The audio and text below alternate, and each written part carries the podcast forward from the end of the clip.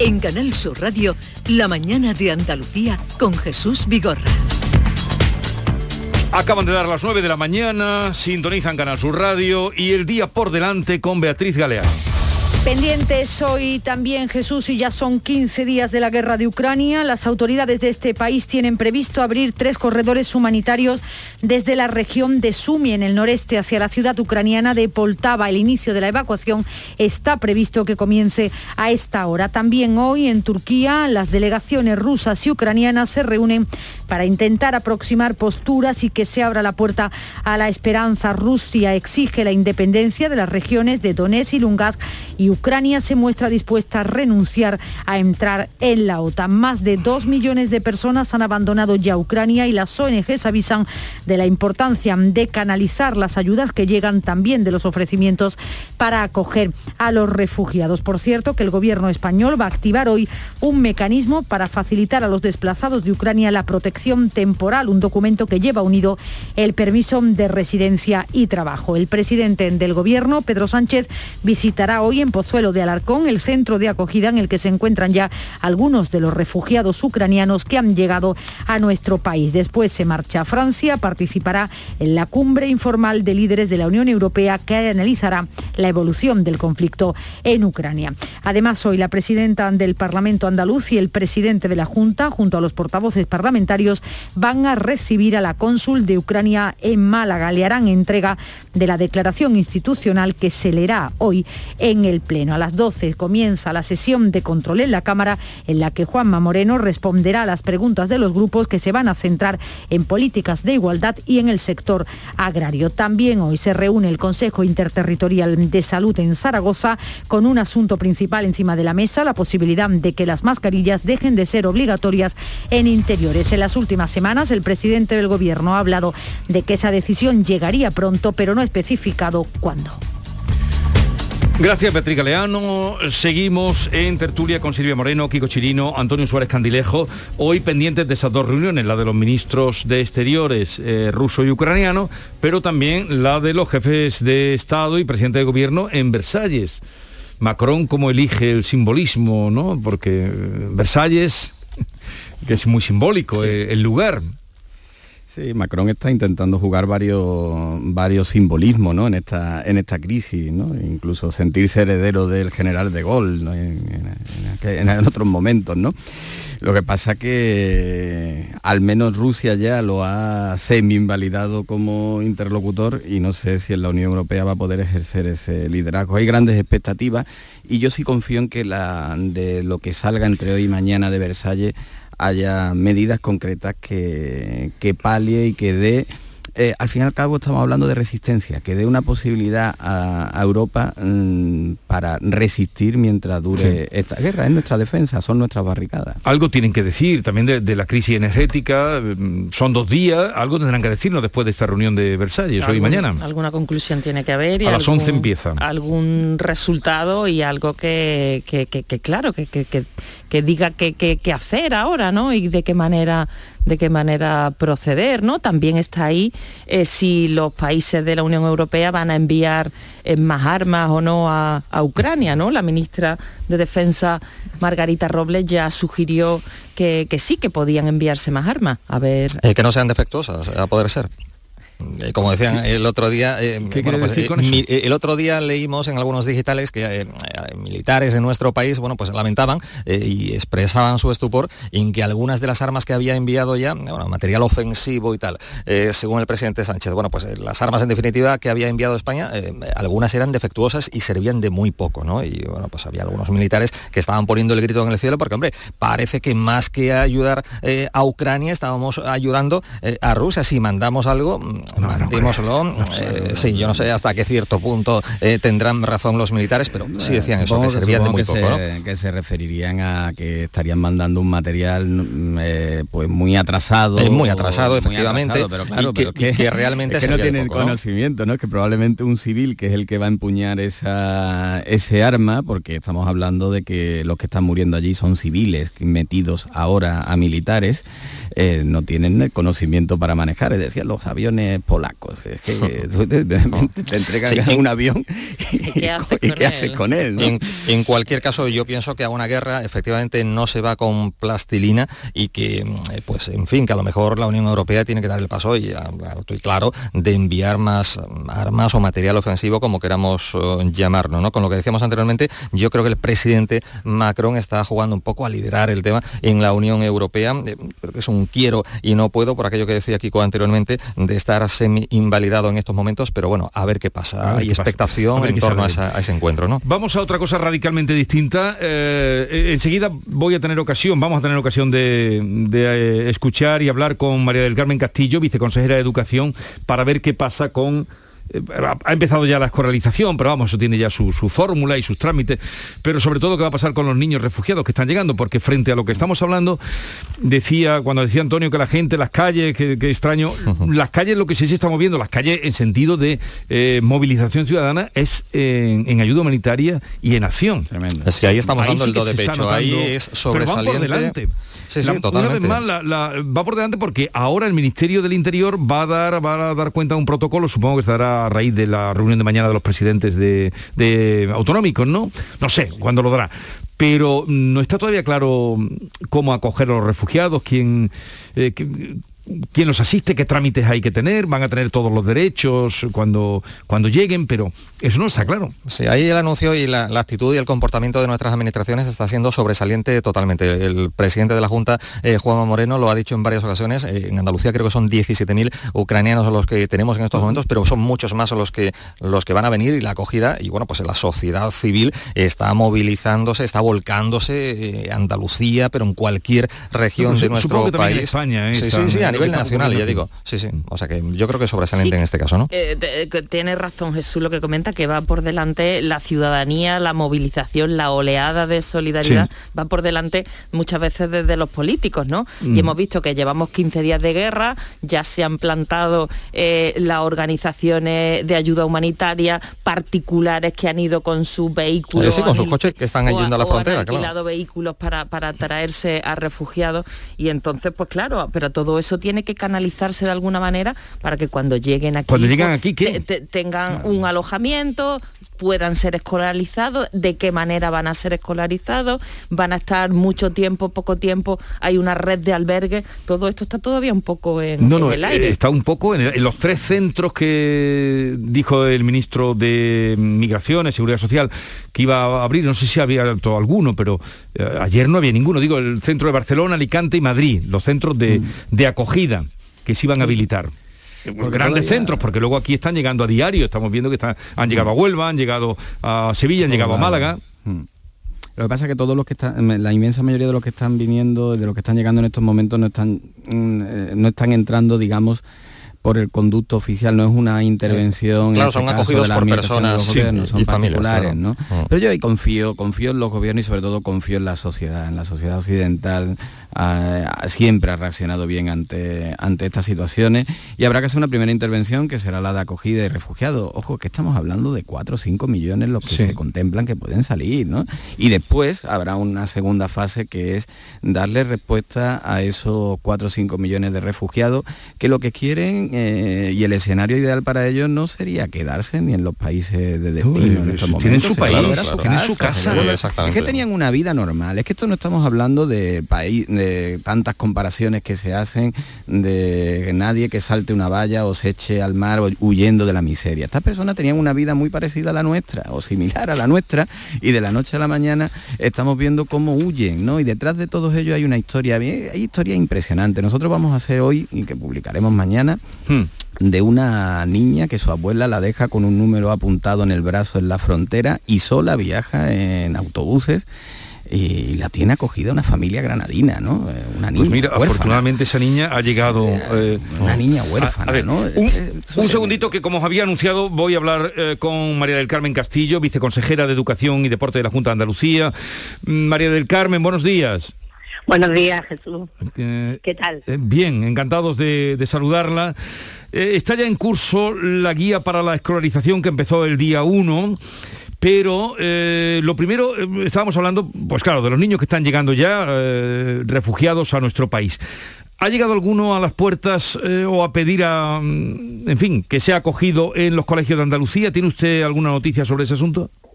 Sí, nosotros tenemos dos modelos de escolarización. El que ahora mismo estamos trabajando en toda Andalucía, que es la escolarización ordinaria, y luego tenemos un sistema de escolarización extraordinaria que se hace a lo largo de todo el curso escolar y que va vinculado a los movimientos de población a lo largo de, toda la comunidad autónoma o, que vienen de fuera de otra de esta comunidad autónoma. Eh, en ese modelo de escolarización, en cualquier momento, cuando una familia llega o llega un niño o llega un menor, automáticamente se le escolariza en el municipio o la localidad donde vaya a residir. Tenemos constancia de que ya está llegando algún niño procedente de la zona de Ucrania y en algunas de las provincias andaluzas y ya se le están dando centros escolar en función de la localidad o el municipio donde vaya a residir y en función de las vacantes que tenemos. Este es un proceso que en Andalucía, porque tenemos movimiento de población, porque tenemos incorporación, sobre todo en provincias que, están vinculados también a, la, agricultura, a la, simplemente a los movimientos migratorios normales, se produce a lo largo del año en Almería, en Málaga, en Sevilla, en Huelva, y es habitual tener escolarización sobrevenida, que le llamamos nosotros. y, ya lo han, ustedes tienen ya información de que ya ha habido, ya han llegado y se escolarizan. Eh, ¿qué, trámites son los que se siguen? Se escolarizan. Normalmente nosotros tenemos un modelo de escolarización universal, esta es una tierra abierta y lógicamente cualquier menor, simplemente porque tienen todo el derecho del mundo a recibir una educación y una educación de calidad, cualquier menor que llegue a Andalucía, con independencia de su situación, se escolariza. Y lo único que hay que hacer es ir o al centro educativo de la localidad o del municipio donde ese menor vaya a residir y solicitar plaza escolar, que en función de su edad se escolarizan entre los 3 y los 16 años simplemente por edad. Y el o esa es una opción, o la otra opción es solicitarlo a través de las delegaciones territoriales de educación y deporte, que también se tramitan ese tipo de, solicitudes. Una vez escolarizado, lo que se hace es una evaluación inicial del nivel de competencia curricular del, alumno o de la alumna, se ve las necesidades que tienen y entonces se arbitran otros sistemas a través de aulas temporales de adaptación lingüística, a través de apoyo específicos, pero estos chicos con, carácter general se adaptan bien a los centros educativos, porque vienen escolarizados de sus países de, origen. a veces es complicado la escolarización cuando tú nunca has ido a un centro educativo, pero normalmente vienes de un centro educativo y la única barrera inicial es el idioma. Pero muchos de los niños, sobre todo los que vienen del este, y en este caso de Ucrania, eh, conocen uno, dos, tres idiomas, o sea que muchas veces es fácil que se incorpore con las dificultades que tiene, claro. Mm, y las dificultades añadidas además, pero lo que estaba lo que estábamos comentando es que son gente con una vida normal, una vida hecha, basta verlos de, las casas, cómo visten, cómo van, o sea, una vida eh, normal de, Europa, eh, no son europeos, pero digo, en la Unión Europea no están, pero son europeos y, están. Lo que pasa es que estos niños traerán añadido el trauma por el que han pasado, ¿no? Sí, pero además en todos los centros educativos tenemos equipos de orientación, orientadores, que en esa evaluación inicial que se hace del, del niño o de la niña no solo se mira si sabe lengua o matemática o inglés, también se mira cómo se encuentra, cómo se adapta, se está pendiente. La acción tutorial aquí es muy importante, se trata de tranquilizar a la familia, se les da toda la información relevante es decir, cuando una familia está comprometida y, mm, impulsa esa escolarización genial, pero cuando viene el menor en unas condiciones que no son tan buenas y no tiene una familia detrás, eh, da igual porque lo escolarizamos lo mismo, es decir, y se hace todavía una labor más importante de acompañamiento de ese menor para su adaptación al sistema educativo. ¿Y, alguna previsión? Claro, todavía está muy abierto todo. Eh, el presidente hablaba de 12.000 eh, refugiados que podría acoger Andalucía. ¿Una previsión de niños que, o escolares que puedan recibir? Mm, es muy difícil ahora, ¿no? nosotros lo que estamos trabajando es con un eh, de una manera conjunta, eh, a través de, a partir de presidencia, con la Consejería de Salud y Familia, con la Consejería de Igualdad y la propia Consejería de Educación, lo que analizamos es la situación, no es lo mismo eh, que vengan niños de manera puntual a localidades puntuales que una familia o varias familias o un conjunto de familias tengan una localidad concreta. Tendríamos que ver entonces en qué localidad van a ponerse para ver cuáles serían las necesidades de puestos escolares mm, en esa localidad, porque hay localidades donde con carácter general tenemos plazas vacantes en todos los niveles educativos y otros que no tenemos tanto. Pero eso se va a hacer de manera coordinada, porque esos 12.000 que puedan venir o los que nos correspondan cuando lleguen a Andalucía y se tome la decisión de dónde eh, yo hablo de los que van a venir organizados, me refiero. El que, porque digo, los demás no tenemos problema, porque donde llegue una familia que acoge a un niño concreto, una familia concreta, una familia que ya vive aquí y los conoce y vienen a su casa, esos no, no tienen problema en principio de escolarización porque normalmente un niño o dos niños o tres, dependiendo de los que ven.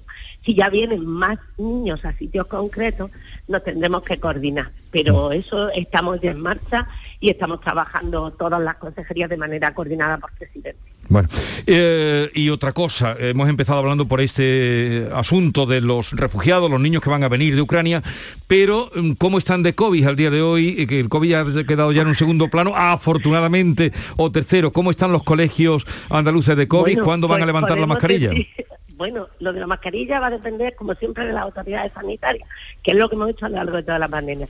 Pero esta semana yo creo que es la primera vez que podemos decir que en Andalucía estamos al 100% libres de COVID. No tenemos aulas cerradas, no tenemos centros cerrados y eso eh, en el ámbito educativo es muy importante. Significa que estamos trabajando ahora mismo con normalidad. Lo único que es diferente es que dentro de las aulas seguimos llevando las mascarillas, hmm. pero los niños ya del centro no la llevan, en la entrada y salida ya no la llevan, es decir, ¿cuándo van a quitarse las mascarillas? Pues cuando decidan las autoridades sanitarias que, que son las que al final han ido dirigiendo todas estas medidas que nosotros hemos ido adaptando en los centros educativos. Bueno, 100% libre de COVID esta semana, nos dice la viceconsejera en eh, los colegios de Andalucía.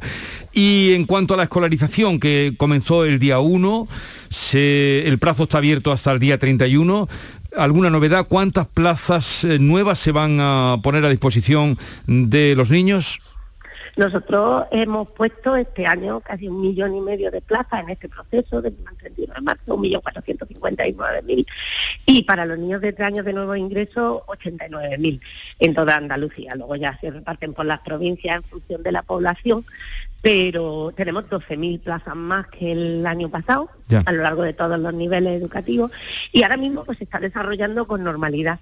Los primeros días de la escolarización suelen ser días muy tranquilos porque los padres están un poco viendo, eh, analizando lo que les viene mejor, lo que les llega más cerca, el, el que tiene servicio porque tiene una matina al comedor o el que me interesa y tal. Y el último periodo del mes suele ser el periodo de más presión, teniendo en cuenta además que ahora ni siquiera es necesario ir al centro educativo porque todo el procedimiento se puede hacer online, con lo cual es fácil. Y, eh, ahí incluye usted, en ese número que me ha dado, viceconsejera, incluye también la formación profesional. No, los procesos de escolarización en formación profesional, como la enseñanza artística, por ejemplo, se hacen en periodos distintos. En formación profesional se hace en junio, por ejemplo, la enseñanza artística se hacen entre abril y mayo, es decir, cada la escolarización en educación infantil de 0 a 3, por ejemplo, se hace el 1 de abril, aunque desde el 15 de marzo está la posibilidad de renovar una plaza que ya tenía.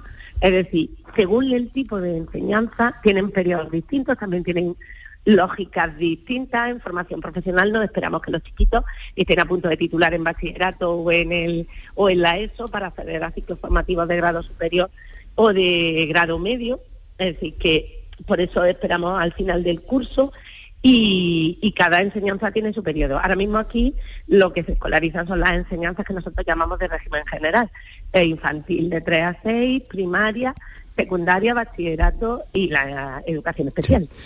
Bueno, antes de despedir a la viceconsejera, ¿tenéis alguna duda como padres, como periodistas? No me digáis luego por qué no le has preguntado. a mí lo eh, que me, me... estoy dirigiendo a mis tertulianos, querida viceconsejera. A mí lo que me ha recordado la viceconsejera, bueno, pues eh, que tenemos experiencia afortunadamente en Andalucía en eso que, que, que se denomina la escolarización sobrevenida, sobre todo sí. en provincias como por ejemplo Huelva, donde ucranianos vienen eh, llegando desde hace ya mucho tiempo, bueno, pues atraídos por un mejor horizonte laboral en el campo, en la hostelería y, y bueno, pues insisto, hay municipios en los que hay 50 nacionalidades sí. y estoy pensando, por ejemplo, en Lepe, donde ya existe esa experiencia, eh, ese trabajo hecho de hace mucho, desde hace mucho tiempo para escolarizar a los uh, pequeños, a los menores que llegan con familias de, de temporeros, ¿no?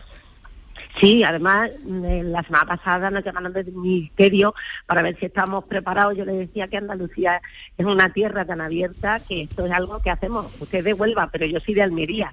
En Almería a lo largo de, del curso escolar escolarizamos entre 6.000 y 8.000 niños de manera sobrevenida cada año, precisamente porque es una tierra con mucho movimiento, vinculada a la campaña agrícola, a la temporada, y donde se incorporan muchísimas personas. Aquí afortunadamente nuestro sistema es tan flexible que, que nos adaptamos a los a las necesidades que vienen, que traen esos niños y niñas que se incorporan de manera sobrevenida, que a veces no es fácil, porque depende mucho, mucho de dónde vengan y de esa escolarización previa, porque no es lo mismo que un niño que vive en Granada se vaya a Córdoba porque hay mejor trabajo, o se vaya de Córdoba a Huelva porque sus padres encuentren eh, unas mejores condiciones de vida. Es distinto si ese niño viene de otro país europeo, que también tienen una escolarización muy estructurada, o es distinto si el alumno viene de un país donde esa escolarización no está generalizada y no ha sido escolarizado nunca. Uh -huh. No es lo mismo que tenga cuatro años que que tenga catorce, porque uh -huh. la atención es muy distinta. Sí, Pero estamos preparados y además yo creo que los centros educativos están muy concienciados, muy sensibilizados. A todo el mundo le preocupa lo que está pasando, a todo el mundo le preocupa Ucrania y yo creo que somos muy solidarios con, con uh -huh. esta situación. Así que creemos que no va a haber problema. Bueno. ¿Algo más? Silvia, ¿tú eh, querías también sí, decirle algo? Bueno, Adelante, Silvia Moreno. Buenos días, viceconsejera. Buenos eh, días. Ha comentado antes que hay en este proceso de escolarización hay 12.000 plazas más. Eh, estos días los sindicatos han criticado que se estaban cerrando aulas, ¿no? Por el proceso de, de, de bueno, que, que, cada vez hay menos alumnos. Eh, ¿qué le eh, que, ¿En qué situación está, se están cerrando aulas? ¿No se están cerrando aulas? Mire, yo, esto es un mantra que llevamos oyendo los tres años de legislatura. Yo creo que, que lo hemos, yo casi que ya me he acostumbrado a oírlo y porque lo hemos explicado muchas veces. Cuando hablamos de plazas escolares es la oferta que nosotros hacemos.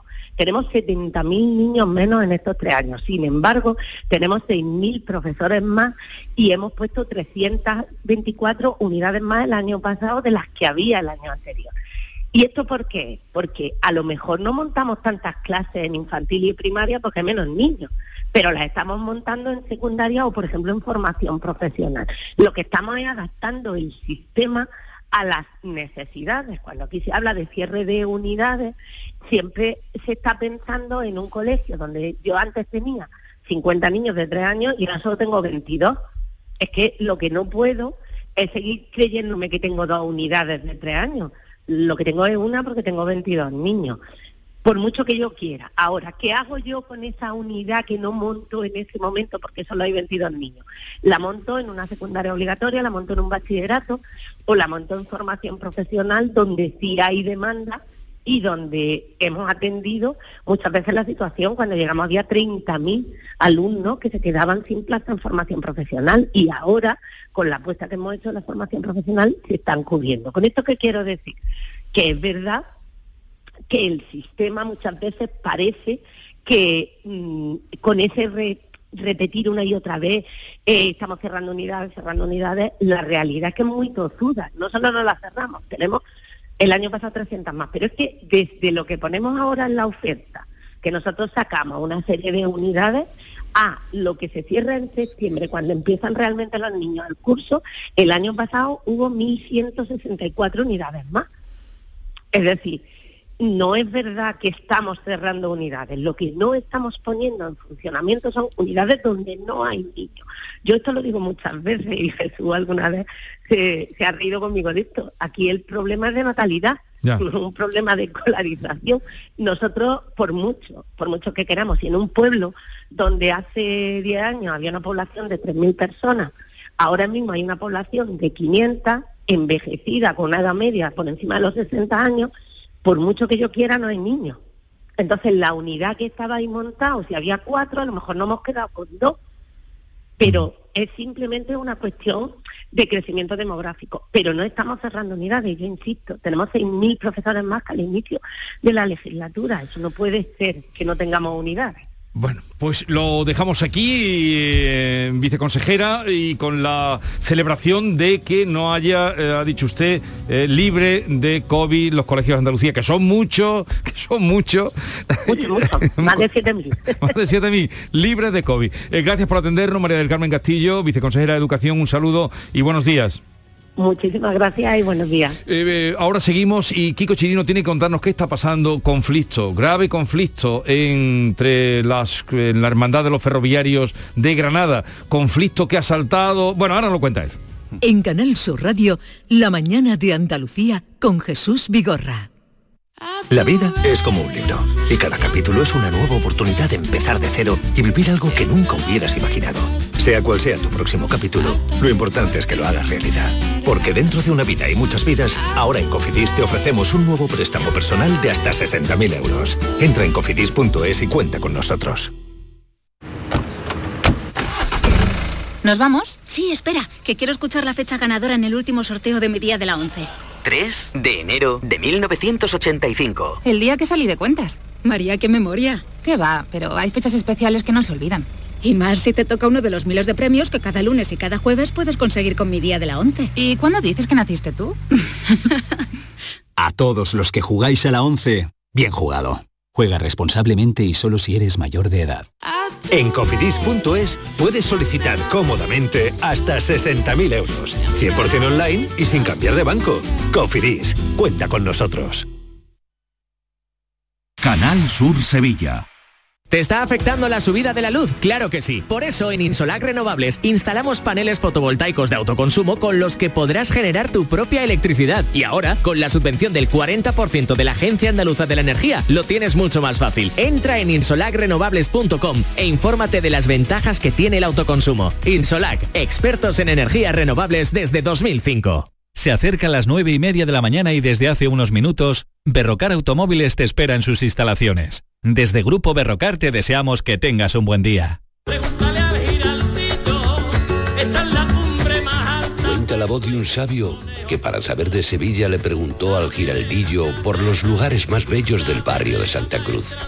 Y este le respondió, con aires de azar, maestranza y catedral, la hostería del Laurel has de visitar y en ella sus tapas, vinos y demás viandas probar. La Hostería del Laurel. Visítanos en Plaza de los Venerables 5 o a través de nuestra web lahosteriadellaurel.com. Porque si le preguntas al giraldillo, Hostería del Laurel, no te la dejes atrás. Por fin llega el momento más esperado de las letras sevillanas. Del 15 al 20 de marzo, Tomares celebra su decimotercera Feria del Libro, la primera gran cita literaria del año en España. Seis días en los que Tomares reúne a los mejores escritores del momento en una feria más grande que nunca, con más días, más casetas, más actividades y más autores. Ayuntamiento de Tomares. Tomares, como a ti te gusta. El resumen de la jornada con la última hora del deporte, la economía y el análisis lo tienes en el Mirador de Andalucía. De lunes a viernes desde las 7 de la tarde con Natalia Barnés. Quédate en Canal Sur Radio, la radio de Andalucía.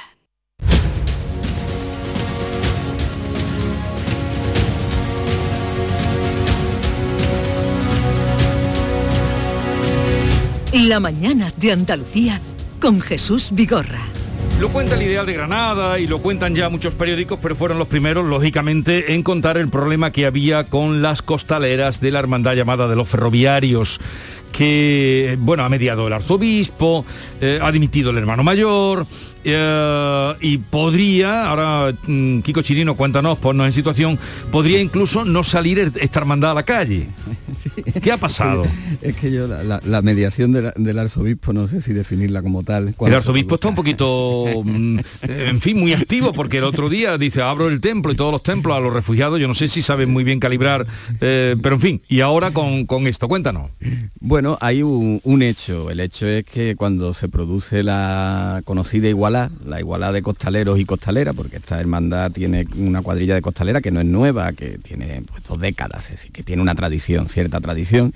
Eh, el capataz eh, general, que por lo que me cuentan mis redactores especializados, pues quizás no tenía mucha predilección por esta cuadrilla de costaleras, eh, pues decide que no hay costaleras suficientes para para procesionar.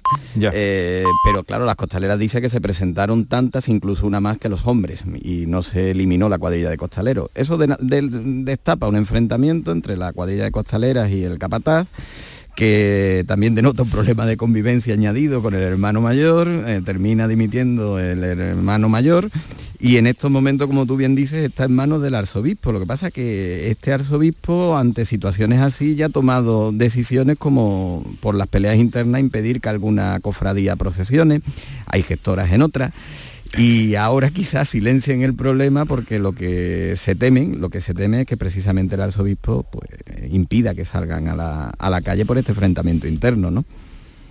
Eh, pero vamos, un arzobispo tiene, sí, tiene potestad para impedir que salga una cofradía. Claro, eh, este arzobispo ha sido muy intervencionista en algunos casos y no le gustan eh, estos problemas, no le gustan estos problemas. Pero el problema está en que el capatán no quiere costalera, porque o, que las costaleras... bueno, aquí lo que te cuentan internamente es que hay un poco de todo, que el capatán no quería las costaleras, que las costaleras no querían tampoco a este capataz y que algunos de los hermanos tampoco querían al hermano mayor. Para mí ahí sí hay un hecho, que es que no es una cuadrilla de costalera nueva o que llevar un año, dos años y, que ahora se prescinda de ella, sino que una cuadrilla con cierta tradición ante un elemento que no ha sido todavía rebatido, ¿no? Pues que, se presentaran a la igualdad pues un número suficiente. Ellas dicen que hay otras que no pudieron ir porque en ese momento tenían una serie de obligaciones, pero que bueno, que no, que tampoco entorpecía la, marcha habitual de la hermandad.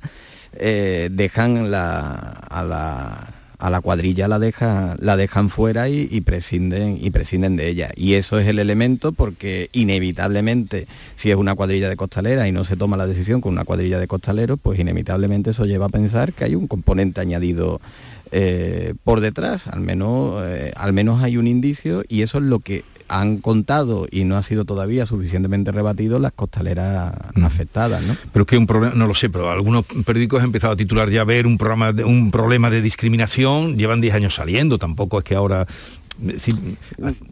Sí, sí, no hay una discriminación anterior, no hay. Ahora yo creo que mm, hay un problema, por lo que me cuentan los, periodistas especializados en esto, ¿no? Eh, si tú no te metas, si no eres especializado, no te metas, no nos metamos en este terreno. No queremos yo problema ni con el arzobispo ni con los ferroviarios, ¿no? Ni con los compañeros especializados. no, pero que sí delata un problema eh, interno eh, dentro de la hermandad un problema de varios frentes y que, y que hay un elemento añadido más que le da pues un titular que engorda esta crisis, que es que los afectados o afectada en este caso es una cuadrilla de, costalera. La parte buena, que dos años después de, estar sin Semana Santa, pues efectivamente todos estos problemillas, estos problemillas surgen porque en las hermandades, pese a llamarse hermandades, pues como en toda casa y como en todos los hermanos, pues siempre, hay esto, esta rencilla. sería, una pena, El tufillo machista, a ver, mm, eh, vale que hubo una cuadrilla de costaleras que ha venido saliendo tradicionalmente en esta, en esta hermandad, pero el tufillo machista de, eh, lo tiene. el capataz dice que por falta de compromiso de las costaleras, ¿no? Eh, sería una pena que por falta de acuerdo no, no, no, pudiera salir esta cofradía. tratarán de, después de esperar dos años, claro, por eso eh, malamente, mal ejemplo dan. Si no te parece, no Porque no es algo nuevo además en cualquier provincia de Andalucía y me, temo que a nivel,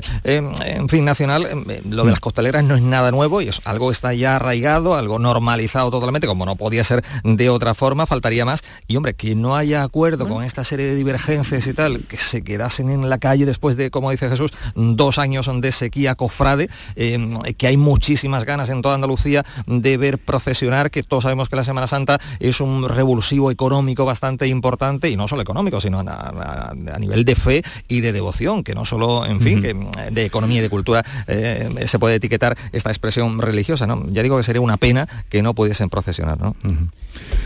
Eh, algo más, eh, el tufillo que tú ves, eh, Silvia, tienen que despejarlo, ¿no? Hay que despejar el tufillo, hay que levantarlo. ¿Cómo, se llaman los faldones? Hay que levantar los faldones y despejar ese tufillo.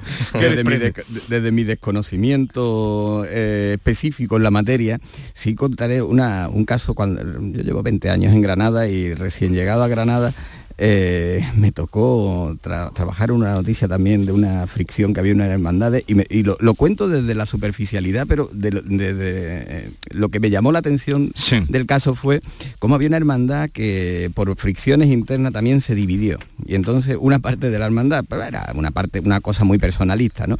Creó una nueva hermandad, que prácticamente era él y su entorno, y creó sus propios santos y sus propias imágenes. Y, y durante un tiempo procesionó con ellas, pero después la arzobispo dijo que ya no procesionaba más. Y entonces no procesionó con ella. Y yo recuerdo y se me quedó marcado que, porque periodísticamente me atraía muchísimo. Claro, Entonces fui a hablar con ese hermano mayor agraviado, el que no podía procesionar, fui a verlo a su casa y me impactó tremendo que él defendía que él quería procesionar con sus imágenes, le tenía, pero tanto, tanto apego le tenía a sus imágenes porque había sido desafectado y había sido marginado de la Semana Santa, que tenía en su propia casa las imágenes tamaño real conviviendo con él, conviviendo con él. y yo decía que yo quiero sacarla. Pero que se la llevó de la iglesia y se la llevó eran suyas, eran suyas, eran suyas y las tenía, claro, no, él creó su hermandad, replicando la, hermandad de la que provenía. pero pero lleva, lleva razón, eh, como siempre hay especializados y uno tiene buenos amigos, me pasan que el arzobispo puede perfectamente eh, decir que no sale una hermandad.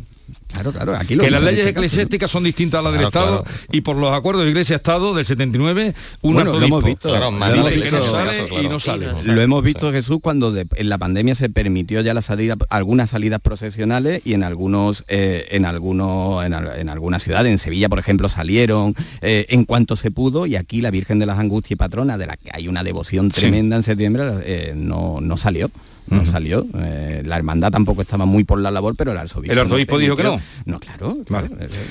bueno, eh, una última cosa que nos llama toda la atención, Kiko, también para ti, porque lo traéis hoy. Eh, al final van a comenzar las obras en la casa de la Huerta de San Vicente, la casa de la familia Lorca y de donde salió Lorca para su última, en fin, la última salida que hizo ya para, para después los Rosales y de ahí a la muerte. Este, este caso es igualmente llamativo, ¿no? No lo podemos tomar a a, risa si no fuera por el respeto que habría que tenerle a, la figura de Lorca. Desde el año 2014 se viene denunciando unos problemas de climatización en la Huerta de San Vicente, la, casa de verano tradicional de la familia Lorca, ¿no?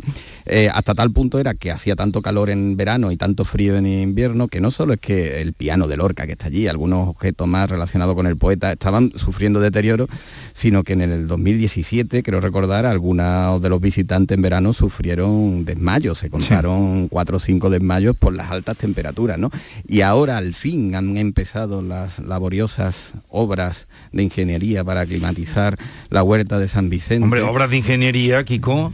Lo complicado, yo tengo un hermano que se dedica a eso, te puedo decir que es muy complicado instalar cinco split silenciosos de aire acondicionado, que es lo que ha tenido en entredicho y en riesgo la huerta de San Vicente durante tantos años, y tantas polémicas políticas y tantos enfrentamientos han suscitado. Bueno, bien, si el final se antoja en un par de meses, bien sea, pero tendríamos que respetar mucho más también, no solo a nuestras figuras, ya que estábamos hablando con todo el respeto a las imágenes y nuestras figuras eclesiásticas, sino también nuestras figuras históricas y literarias como Federico García Lorca.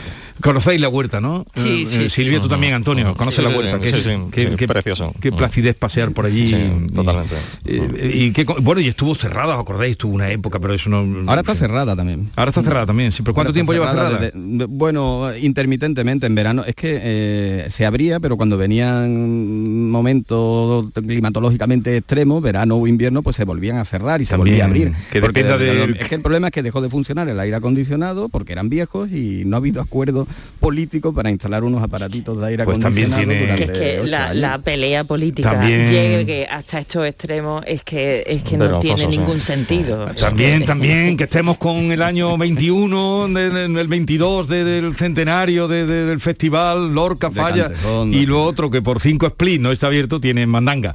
Bueno, em, ha sido un placer estar con vosotros esta mañana, que espero que tengáis un día bonito. ¿eh? Silvia, Kiko Y, Yo voy a y echar Antonio. gasolina ahora, ¿eh? ¿Vas a echar gasolina? Pues ten cuidado. Era un valiente. Madre Sí, mía. totalmente, totalmente. Porque no tengo más remedio. eh, sí, un caprichito. Ahora te van a Pues- eh, te van a pedir la nómina para antes de ahora gasolina te van a pedir la nómina. Si puede usted pagar esto. Una, una sociedad donde la gasolina empieza a costar tanto como el vino tiene un problema. ¿eh? Y Totalmente, y grande, y grande además. Adiós, Sí, que seáis felices. Adiós. Un abrazo, igualmente. Un abrazo, buenos días. La mañana de Andalucía con Jesús Vigorra. Antonio, Ander, Jordi, La Pauli, Jimena, Mari Carmen, Alberto, Luis. En España hay 47 millones de maneras de llamar al feminismo. Y un día para celebrarlo. Diego, Rigoberta, Anita. 8 de marzo. Plan corresponsables. Ministerio de Igualdad. Gobierno de España.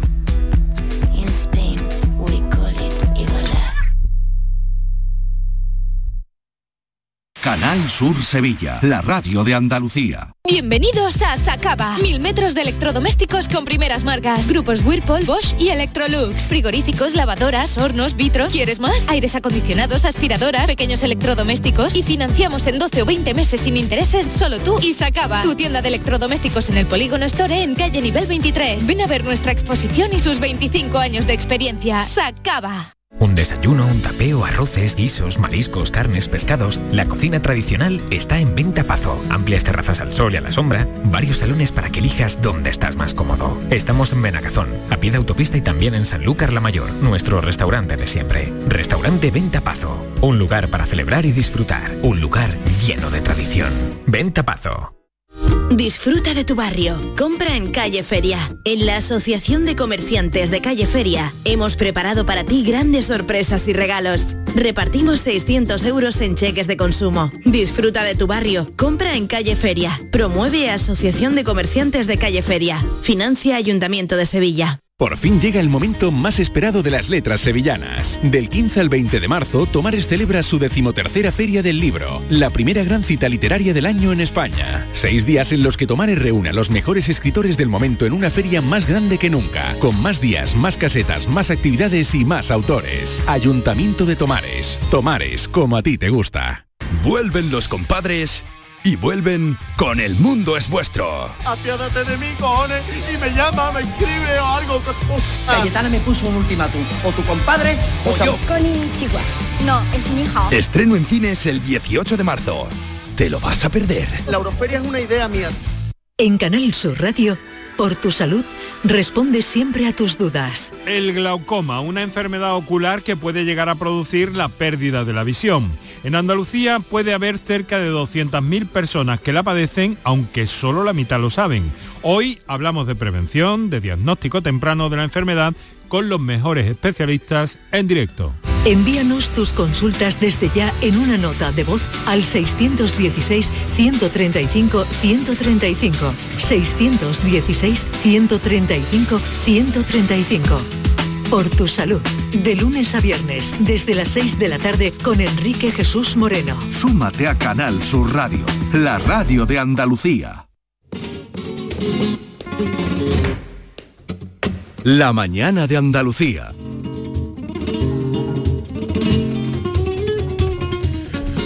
...9.42 minutos, 43 minutos ya, y estaba escuchando el tráiler de Los Compadres que hoy van a venir por aquí, a partir de, bueno, ya al final del programa.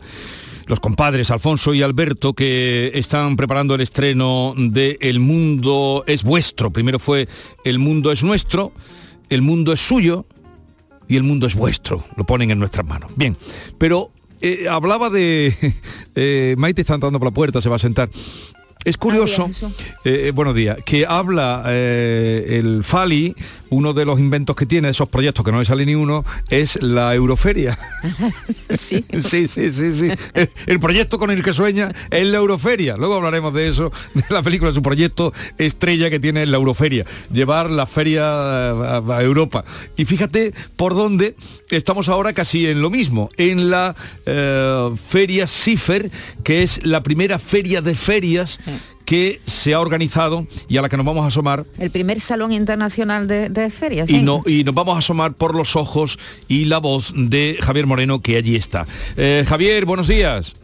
¿Qué tal Jesús Maite? Buenos días. el, mundo es vuestro, el mundo es de vosotros dos, pero la feria es mía. ¿eh? Voy a deciros que hoy soy el primer compañero de la radio que se viene a la feria, porque de hecho esto tiene toda la pinta o es lo que más se puede parecer en este momento en Andalucía a una feria, es CIFER, que es el Salón Internacional de la Feria la pandemia va remitiendo, la sexta ola va quedando de forma residual y el sector se pone en marcha porque hay mucho en juego, es muy importante. Vamos a hablar con, José Barrero, que es uno de los promotores de este salón, que nos cuente pues por qué se han puesto en, marcha, em, cuáles son los números, cuántas personas trabajan en Andalucía en el sector de la feria, en fin. Eh, José, ¿qué tal? Muy buenos días. Hola, muy buenos días. ¿Por qué han decidido eh, poner en marcha el, el, CIFER? Ahora le vamos a preguntar a quién van a conectar, instituciones, empresarios. Hay mucho en juego, ¿verdad? Por supuesto. Nosotros lo que queríamos es ayudar al sector, ¿vale? El sector lleva dos años parado y pensamos que cómo podíamos ayudarlo. Y vimos que una de las mejores formas de ayudarlo es crear una feria.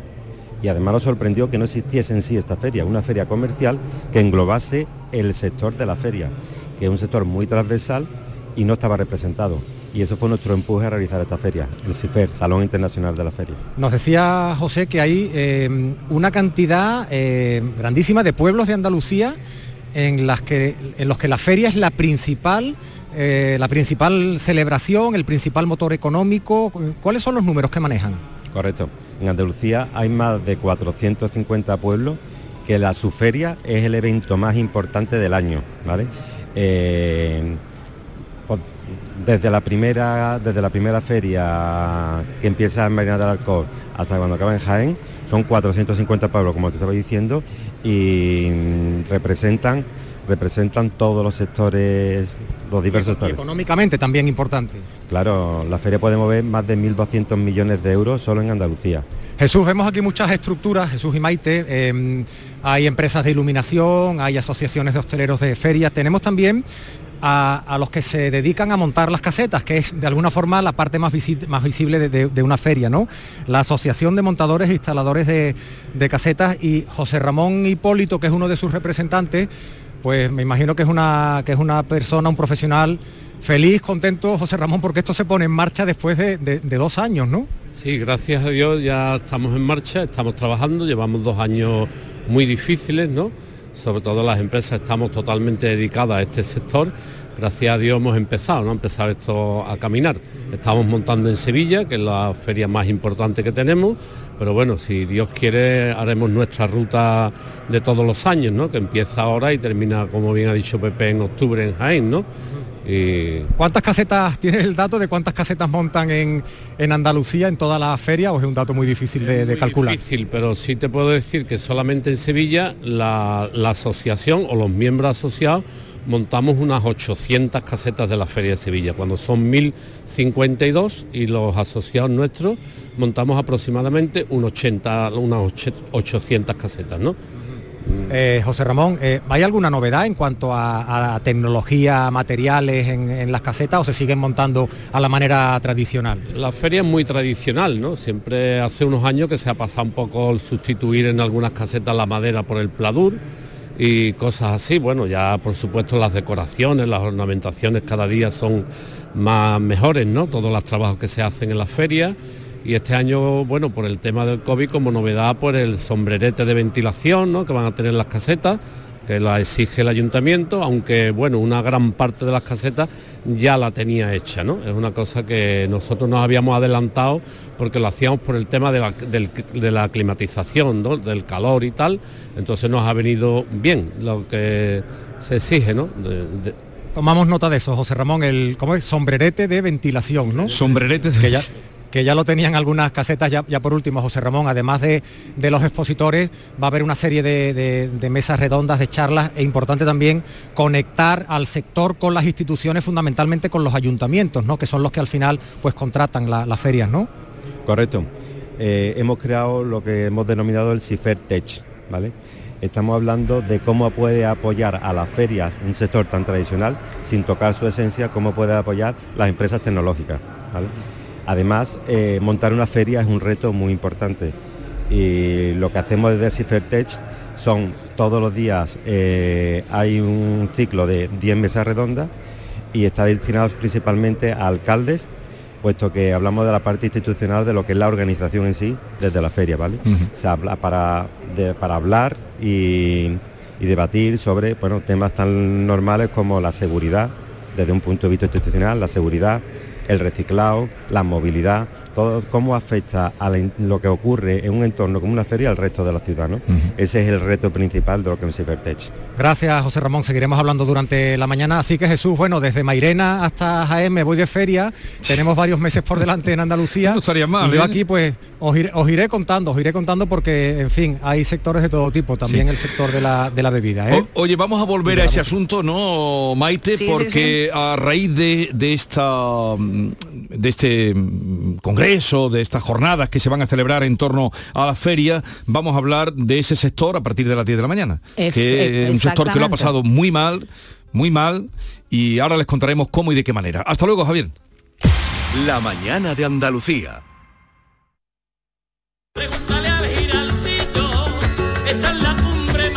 Cuenta la voz de un sabio que para saber de Sevilla le preguntó al giraldillo por los lugares más bellos del barrio de Santa Cruz. Y este le respondió, con aires de azar, maestranza y catedral, la hostería del Laurel has de visitar, y en ella sus tapas, vinos y demás viandas probar. La Hostería del Laurel. Visítanos en Plaza de los Venerables 5 o a través de nuestra web lahosteriadellaurel.com. Porque si le preguntas al giraldillo, Hostería del Laurel, no te la dejes atrás. Ha sido un buen día, así que pides una pizza, metes la caja en el contenedor azul y su cartón se transforma en algo nuevo, como una caja de galletas de alguien que ha tenido un buen día, y recicla la caja y su cartón se transforma en algo nuevo, como una caja de galletas. Cuando reciclas, formas parte de un mundo que no deja de girar. Recicla más, mejor, siempre. Lipasan y Ecoembes. En Patatas Ariza trabajamos cada día para llevarte las mejores patatas y cebollas a tu mesa, comprometidos con el mejor sabor y la máxima frescura. Apostamos por la innovación y el desarrollo contando con el mejor equipo humano e instalaciones de última generación. Disponemos de venta directa al público. Contacta con nosotros en el 952 340 311. Patatas Ariza, sinónimo de calidad. Esta es La Mañana de Andalucía con Jesús Vigorra, Canal Sur Radio. Y con la genuina, singular eh, voz de Maite Chacón, déjame que te diga algo bonito. Déjame que te cuente limeño.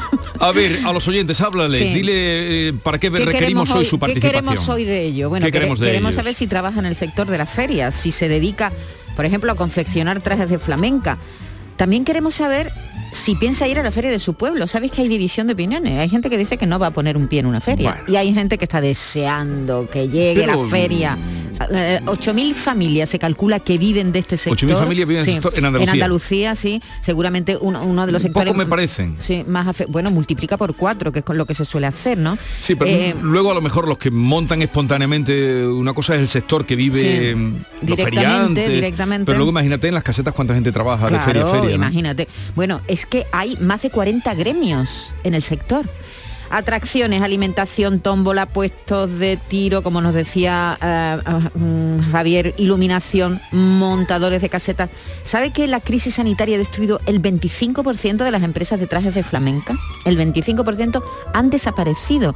Son empresas mayoritariamente regentadas por mujeres, con la pérdida de empleo además que, que acarrea estos cierres. Bueno, si nos están oyendo desde un taller de confección de trajes de flamenca, por favor, que nos llamen también. O de zapatos. O de, de zapatos, o de avalorios, o de adornos no, de mantón, en fin. O, o de talabarteros para los eh, caballos. Sí, sí, sí. Los 670 940 200. Y la Si- pregunta es- Si está afectado directamente porque trabaja en el sector, por favor llámenos y nos cuenten cómo lo han pasado estos dos años y la esperanza que tienen puesto en la, en la vuelta de las ferias. Y también les queremos preguntar a los que no es- trabajan directamente en el sector si piensan ir a la feria de su pueblo, si están deseados, si han encargado ya un traje de flamenca. Vale. Todo eso será a partir de las 10 de la mañana. En el fondo, mm, barra libre, para que...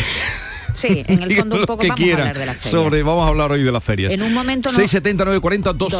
200. ¿La primera cuál es? ¿La primera qué? Feria. La primera de- En el calendario. La primera feria en el calendario lo tengo aquí Yo sé que preparado. la última la de Jaén. Que me lo ibas a preguntar. Mira, mira. Del 20 al 24 de abril comienza la primera feria de Andalucía, la de Mairena del Alcor.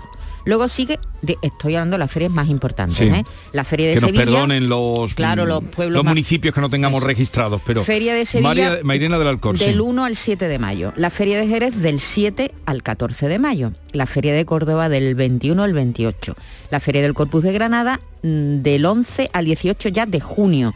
Las fiestas colombinas de Huelva del 12 al 7 de agosto, la Feria de Málaga del 13 al 20 de agosto, la Feria de Almería del 20 al 27 de agosto, la Feria de San Lucas en Jaén del 8 al 18 de octubre. Estas son las fechas de las Yo no ferias sé si la de, más Mo- la importantes. de Montoro cae después de la de Jaén o antes. Es en octubre también, Sí. la de Montoro. Bueno, pues- A ver, alguien de Montoro que nos esté escuchando, por favor, que me deje también un mensaje. Paisanos, no me dejéis mal. 670, 940 o 100. Venga, la, de, la de Montoro, Montoro. No me dejéis en mal lugar, el Toledo andaluz. Eh, En un momento. ¿Conoces el pueblo de Montoro? Precioso. Sí, esto, estuve una vez y me encantó, me sorprendió por lo por bonito que es. Manuel Lozano Leiva, Ajá. nuestro catedrático de energía nuclear, viene y le vamos a te- tenemos muchas preguntas que Sí. hacerles, porque ayer precisamente hubo una alerta. La central nuclear de Chernobyl se quedó sin electricidad y Ucrania alertó del riesgo de fuga Sí. radioactiva. Además tienen un problema porque no dejan salir a los obreros, a los que trabajan allí, llevan 13 o 14 días sin salir de la, de la central y, y mañana, por cierto, se cumplen 11 años del desastre de Fukushima, así que tenemos muchas cosas que hablar con él. Javier Pérez Campos, que vendrá como siempre. Por cierto, hoy volvemos a, a Fantasmas de Hospital, ¿puede Sí, ser? por, por- porque ah, hubo eh, repercusión de la primera entrega. Sí, sí, sí. Y luego tenemos visitas. Visitas, sí, se van a acercar por aquí. Arancha Santiago, que es una cantante que nace en Granada. Eh, su familia paterna procede de una saga de artistas nacidos en el barrio de Sacromonte, le llaman Los Marotes Sí. y viene mm, Arancha con su A ver cómo suena Arancha. último disco. ya no vuelan, rezo llorando al altar. He perdido y he ganado, dando vida a esos hoyos negros que me alivian las ganas de salir Sí, corriendo. es ella, esta es Arancha. Sí, y sí, sí. eh, también nos visitan hoy. Alfonso Sánchez y Alberto López, que vienen a presentar su última película, El mundo es vuestro. ¡Cayetana! Cayetana me puso un ultimátum. O tu compadre o yo. Si es que a dónde vas la lía. Tú y yo somos como si pisaba Don Quijote y Sancho Panza. Daremos libertad de elección al pueblo, ¿no? Llegará a la pantalla el próximo 18 de marzo. Es la tercera parte de la saga que arrancó con El Mundo es Nuestro, sigue con El Mundo es Suyo y ahora es, es la quinta película de ellos dos, ¿eh? pero la tercera de la saga. Así que fíjate qué mañanita tan estupenda. Y vamos además a pasar. son muy amigos nuestros y mm, unos tipos estupendos que estarán por aquí. Hay de quien piense que la guerra de Ucrania le pilla lejos, que se calienta con butano y que se abastece con plaquitas solares. La guerra de Ucrania es la guerra de todos y así lo siente García Barbeito. Y en lo económico, en las casas, en las calles, ya estamos notando sus efectos. Querido Antonio, te escuchamos. Muy buenos días, querido Jesús Vigorra, perversos de las huelgas.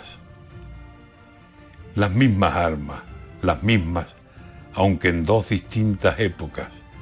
Ayer la Alemania nazi, hoy la Rusia de este prenda que nos contesta por Putin y por Putin forma guerra. El gas en el holocausto del nazismo, ¿lo recuerdan? Fue la maldad silenciosa, fue el arma más traicionera que mataba sin ruido, sin dejar herida abierta. Y hoy el gas que vende Putin vuelve a ser un gas de guerra, aunque esta vez perjudique al que abre y al que cierra. Pide Borrell que cerremos la llave de la caldera, a ver si así se arruina cuando le baje la venta. Ayer abrían y mataban, hoy es daño si lo cierran. A ver si va a resultar que la clave de esta guerra está en la llave del gas más que en el botón, si aprietan, para volar medio mundo y a mucho más, si se tercia. Aunque yo creo que el peligro está en las gasolineras, y eso ha levantado en armas al transporte. Vienen huelgas. El 14, transportistas. Las propias gasolineras, inspectores de trabajo, y ahí no acabará la cuenta, que el efecto dominó vendrá, y esto va a dar pena. Esto pasa por tener de tantos la dependencia. Mientras las cosas funcionan, qué alegría, vengan fiestas, pero se forma un tangay en cuanto se va una tuerca. Y con la luz por las nubes y restos de la pandemia y todo con la subida que tiene como tendencia. Díganme, ¿por dónde tiro que mi perdición no sea? Que por mucho que digamos que no nos toca esta guerra, las calles se están poniendo con carita de trincheras y los precios bombardeo contra la pobre cartera. Y el hijo Putin de Putin más a gusto que en la feria.